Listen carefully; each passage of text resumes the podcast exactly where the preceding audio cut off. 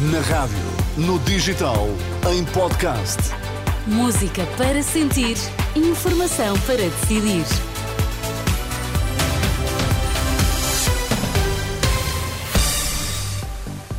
Seja muito bem-vindo à Renascença. Está a partir de agora comigo, Sónia Santos. E nas notícias temos o Vítor Mesquita. Boa tarde, Vítor. Boa tarde, Sónia. Quais são os temas em destaque? Relatório do Conselho da Europa pede a Portugal mais eficácia na prevenção da corrupção no governo. Maiores empresas nacionais defendem menos impostos e quatro vezes mais crescimento. O Jornal da Uma na Renascença, edição de Vítor Mesquita. O Grupo de Estados contra a Corrupção do Conselho da Europa pede a Portugal que melhore a eficácia do sistema para prevenir a corrupção nas principais funções executivas do governo. No relatório da quinta ronda de avaliação, divulgada esta quarta-feira, o Greco reconhece que Portugal desenvolveu um extenso quadro jurídico e institucional anticorrupção, mas a eficácia depende fortemente da plena operacionalidade do Mecanismo Nacional Anticorrupção e da entidade para a transparência, o que ainda não aconteceu, é referido no documento. No relatório sublinha que todas as pessoas com funções executivas de topo devem ser sujeitas a de integridade eficazes antes de ingressarem no governo, bem como a restrições pós-emprego.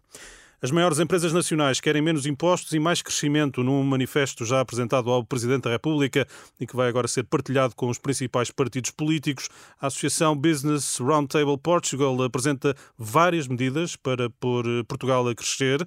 Pedro Gingeira do Nascimento, secretário-geral da Associação, diz que o país tem de crescer quatro vezes mais. Temos que ter muito mais ambição para o país.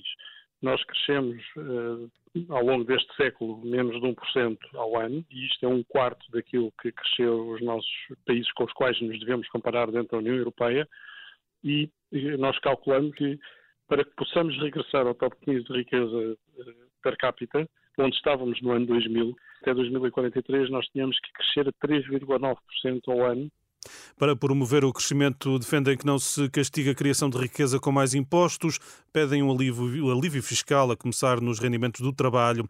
As maiores empresas defendem ainda menos burocracia nos licenciamentos, uma justiça fiscal mais célere, a reabilitação das parcerias público-privadas e mais fundos europeus para as empresas. É um tema que vai estar desenvolvido em rr.pt.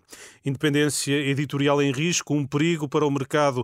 O Ministro da Cultura é contra apoios específicos específicos a um grupo de comunicação social em dia de greve dos trabalhadores do grupo Global Média. Pedro Adão e Silva explica as consequências de uma intervenção estatal. Eh, seria sempre um instrumento difícil de, de gerir, como teria enormes consequências num princípio que eu acho que é mesmo sacrossanto numa democracia, que é a total separação daquilo que são escolhas editoriais em relação a qualquer tipo de tutela, seja tutela política ou tutela eh, acionista, eh, no sentido de, de acionistas privados, mas porque também corresponderia a um desvirtuar do funcionamento do mercado em que estaríamos a premiar os infratores. O Ministro da Cultura, com a tutela da comunicação social, esta manhã no Parlamento, já Mariana Mortágua, do Bloco de Esquerda, propõe que o Estado apoie o Grupo Global Média até que seja encontrada uma solução permanente. Declarações junto ao Parlamento e à concentração de trabalhadores do grupo, onde o repórter Tomás Sanginho Chagas recolheu alguns testemunhos. À frente do Parlamento pedem respeito e exigem o que lhes é devido, o salário. Mário Fernando trabalha nesta rádio há 27 anos, fala numa situação que nunca foi vista. Isto é completamente inédito na história da, da TSF. Eh, em 35 anos, nós nunca nos deparamos com uma situação de salários em atraso. E sem saber quando é que vão ser pagos, este jornalista relata um cenário preocupante entre os trabalhadores deste grupo Global Media. Uma coisa que eu posso dizer é que há algumas pessoas que já estão a ficar numa situação desesperada. Também quero que percebam uma coisa: eh, nós eh, ajudamos-nos uns aos outros nós não deixamos ficar ninguém para trás. Pedem mudanças rapidamente e uma resposta da entidade reguladora da comunicação. Querem uma solução para uma empresa que leva mais de um mês com os salários em atraso.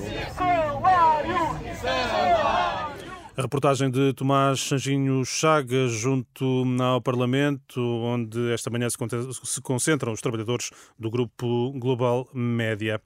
As operadoras de telecomunicações estão a aproveitar as atualizações de preços anuais para prolongar períodos de fidelização. Em causa está uma prática que, segundo a DECO, é transversal a nós, Mel e Vodafone.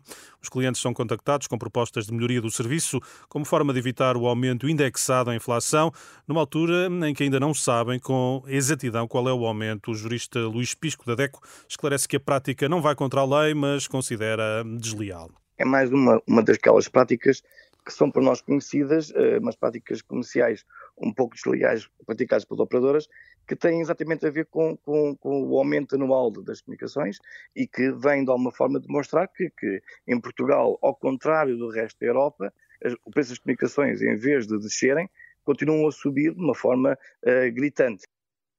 O jurista Luís Pisco da DECO já lhe dei conta da posição de Vodafone e Mel, negam qualquer prática desleal. A nós, rejeita as acusações da DECO, adianta em resposta à Renascença que vai atualizar preços a partir de 1 de fevereiro. O valor hum, será calculado de acordo com o índice de preços do consumidor anual de 2023. Hum, indica que a informação sobre a atualização de preços foi prestada a todos os clientes durante o mês de dezembro. Este é um tema, hum, Sónia, que está em destaque no site da Renascença. Muito bem, uh, Vítor, uh, encontro marcado para as duas. Nisso mesmo. Até já.